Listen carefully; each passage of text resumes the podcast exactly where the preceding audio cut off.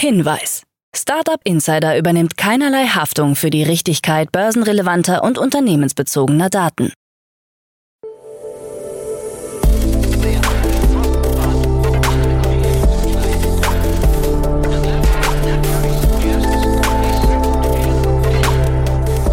Startup Insider Daily.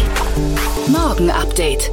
Einen wunderschönen guten Morgen und herzlich willkommen zu Startup Insider Daily in der Morgenausgabe am Freitag, den 31. März 2023.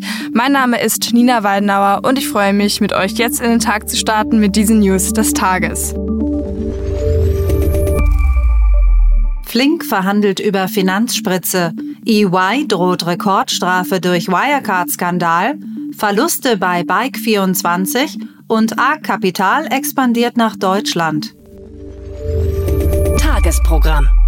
Ja, so viel zur Newslage heute in der Startup-Szene. Und jetzt geht es erstmal weiter mit unserer Rubrik Investments und Exits. Dort begrüßen wir heute Peter Specht, Partner bei Creandum. Peter und Jan sprechen heute über die Finanzierungsrunde von dem dänischen Startup Agreena. Um 13 Uhr geht es weiter mit einem Interview mit dem Gründer von Raisin und um 16 Uhr folgt die Rubrik To Infinity and Beyond. Ihr wisst ja, das ist unsere Rubrik, wo wir wöchentlich über die Neuigkeiten in der Web 3.0, NFT, Krypto und Blockchain-Szene sprechen. Dazu aber später mehr nach den Nachrichten gelesen von Anna Dressel. Startup Insider Daily. Nachrichten. Flink verhandelt über Finanzspritze. Der Berliner Schnelllieferdienst Flink verhandelt nach Informationen aus Finanzkreisen über ein Investment in dreistelliger Millionenhöhe. Angesichts des aktuellen Umfelds für Start-up-Finanzierungen muss Flink dabei möglicherweise Abstriche bei der Bewertung hinnehmen. Wie es heißt, könnte die Bewertung sogar deutlich sinken, wenn Flink die angepeilten 200 Millionen Euro einsammelt. Im Gespräch sind Zusagen über rund 50 Millionen Euro von bestehenden Investoren wie dem Lebensmittelhändler Rewe.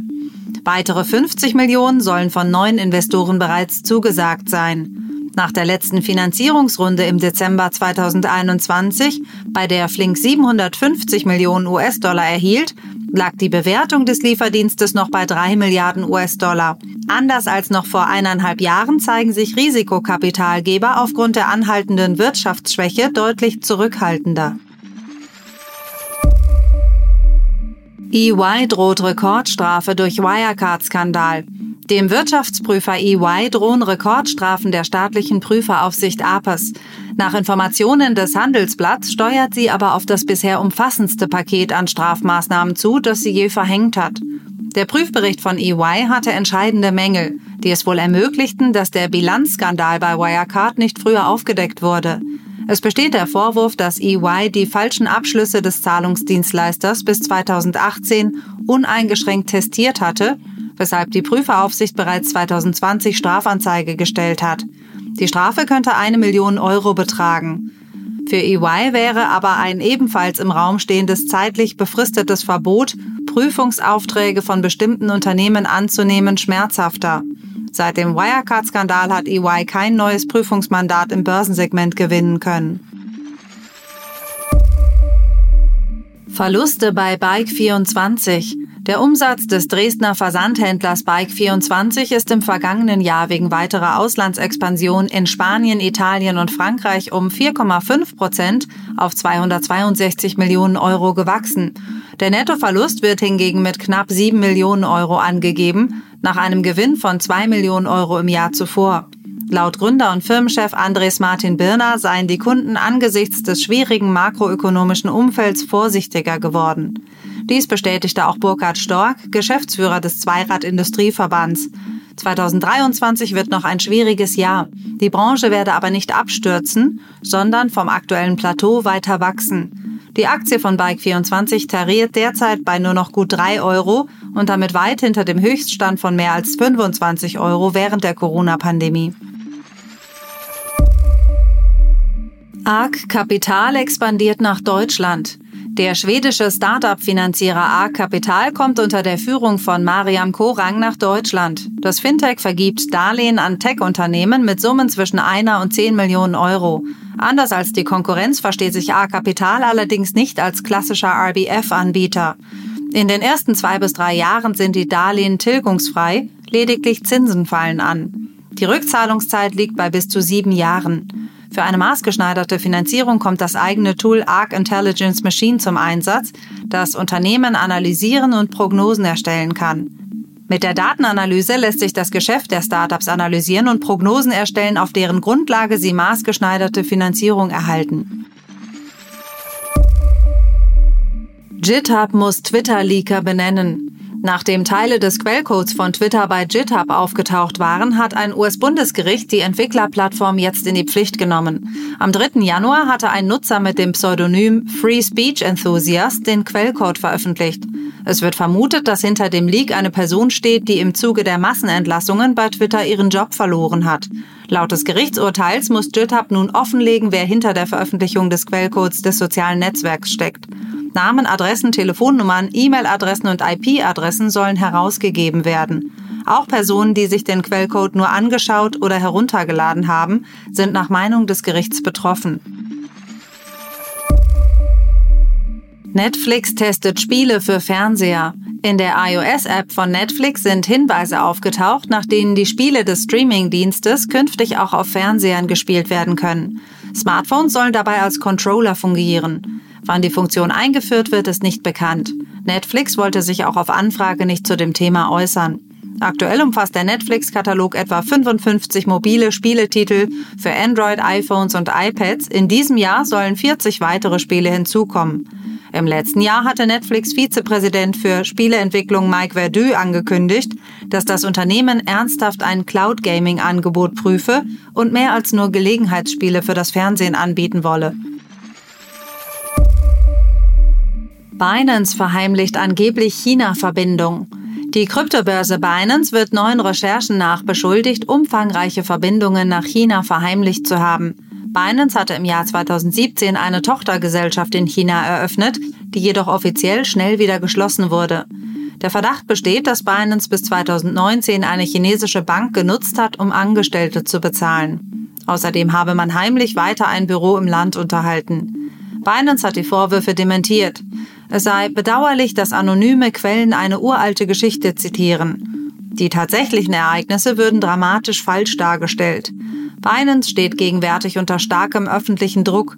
Erst am Montag, dem 27. März 2023, wurde das Unternehmen wegen Beihilfe zur Terrorismusfinanzierung und Missachtung von geltenden Gesetzen in den USA verklagt. Webhoster Ionos wächst zweistellig. Die Ionos Group SE hat ihre ersten Ergebnisse nach dem Börsengang der Gesellschaft veröffentlicht. Demnach hat es ein Wachstum von 17,2 Prozent zum Vorjahr gegeben. Das Ergebnis belief sich im Geschäftsjahr 2022 auf 1,293 Milliarden Euro. Rund 80 Prozent des Umsatzes stammen aus Abo-Verträgen. Die Kundenzahl ist eigenen Angaben nach im vergangenen Jahr um 110.000 auf rund 6 Millionen gestiegen. Als Gründe für das abgeschwächte Wachstum wurden höhere Energiekosten und Marketingausgaben angeführt. Für das Geschäftsjahr 2023 wird ein Anstieg des Unternehmensumsatzes von rund 10 Prozent erwartet, sodass die bereinigte EBITDA-Marge mindestens 27 Prozent betragen wird. Microsoft will KI-Chat-Werbeeinnahmen teilen. Nach der erfolgreichen Integration von GPT-4 in seine Bing-Suchmaschine will Microsoft geplante Werbeeinnahmen mit Publishern teilen, deren Inhalte zur Chat-Response beigetragen haben. Auch werde die Platzierung von Anzeigen im KI-Chat gerade getestet. Wie genau Microsoft die Publisher an den Werbeeinnahmen beteiligen möchte, ist derzeit noch nicht klar. Microsoft-Manager Yusuf Mehdi erklärte, dass man generell helfen möchte, in dieser neuen Welt der Suche mehr Traffic zu Verlagen zu bringen. Außerdem wolle man die Einnahmen der Verlage steigern, indem man durch neue Funktionen auch Pionierarbeit für die Zukunft der Werbung in diesen neuen Medien leisten werde.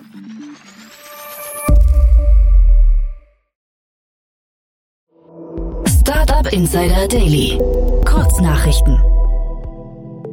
Die EU hat sich darauf verständigt, bis zum Jahr 2030 mindestens 42,5 Prozent des Energieverbrauchs aus erneuerbaren Quellen zu beziehen. Das Ziel sei es, schneller unabhängig von fossilen Brennstoffen und Importen zu werden. Die Einigung muss noch vom EU-Parlament und den Mitgliedstaaten bestätigt werden. Im Rahmen ihrer Series A Finanzierungsrunde hat die KI-Plattform Paloa 20 Millionen Euro erhalten. Als neuer Investor ist Equity Ventures mit dabei. Auch die Bestandsinvestoren Yuyon und Zenovo zogen mit. Paloa bietet eine Conversational AI-Plattform an, die tausende Kundengespräche und Chats gleichzeitig führen kann. Das dänische Klima- und Fintech-Unternehmen Agrina hat eine Series B-Runde in Höhe von 46 Millionen Euro abgeschlossen. Die Plattform von Agrina unterstützt Landwirte bei der Umstellung auf den Abbau und die Speicherung von CO2 in ihren Böden. Die Runde wurde von HV Capital angeführt. Shin Hyun Seong, der Mitgründer von Terraform Labs, musste sich vor einem Gericht in Korea zum Zusammenbruch von Terra erklären. Zuvor hatte eine länderübergreifende Ermittlungsgruppe Haftbefehl wegen Verstößen gegen das Kapitalmarktgesetz beantragt. Twitter-Besitzer Elon Musk führt nun auf seiner eigenen Plattform die Liste mit den meisten Followern an und überholt damit den ehemaligen US-Präsidenten Barack Obama, der jahrelang die meistgefolgte Person auf Twitter war. Das waren die Startup Insider Daily Nachrichten von Freitag, dem 31. März 2023. Startup Insider Daily Nachrichten. Die tägliche Auswahl an Neuigkeiten aus der Technologie- und Startup-Szene. Das waren die Nachrichten des Tages, moderiert von Anna Dressel. Und ja, jetzt zu unserem Tagesprogramm für heute. In der nächsten Folge kommt die Rubrik Investments und Exits und dort begrüßen wir heute Peter Specht von Creandum. Das dänische Klima- und Fintech-Startup Agrina verkündete gestern eine Series B in Höhe von 46 Millionen Euro und das unter der Führung von HV Capital. Das Startup will das Wirkungspotenzial von Kohlenstoffbindung im Boden und den Einsatz von natürlichem Kapital erschließen, um die Umstellung auf regenerative Landwirtschaft zu finanzieren. Alle Infos zu dieser Finanzierungsrunde dann in der Podcast-Folge nach dieser Podcast-Folge. Ja, in der Mittagsfolge sprechen wir dann heute mit Tamas Georgatze, CEO von Raisin. Ihr habt es bestimmt alle mitbekommen, das Berliner Fintech, das hinter der Marke Weltsparen steckt, hat 60 Millionen Euro von bestehenden und neuen Investoren erhalten. Angeführt wird die Kapitalerhöhung vom Private Equity Spezialisten M&G Catalyst. Alle wichtigen Details zu dieser Finanzierungsrunde erfahrt ihr dann um 13 Uhr von Tamas.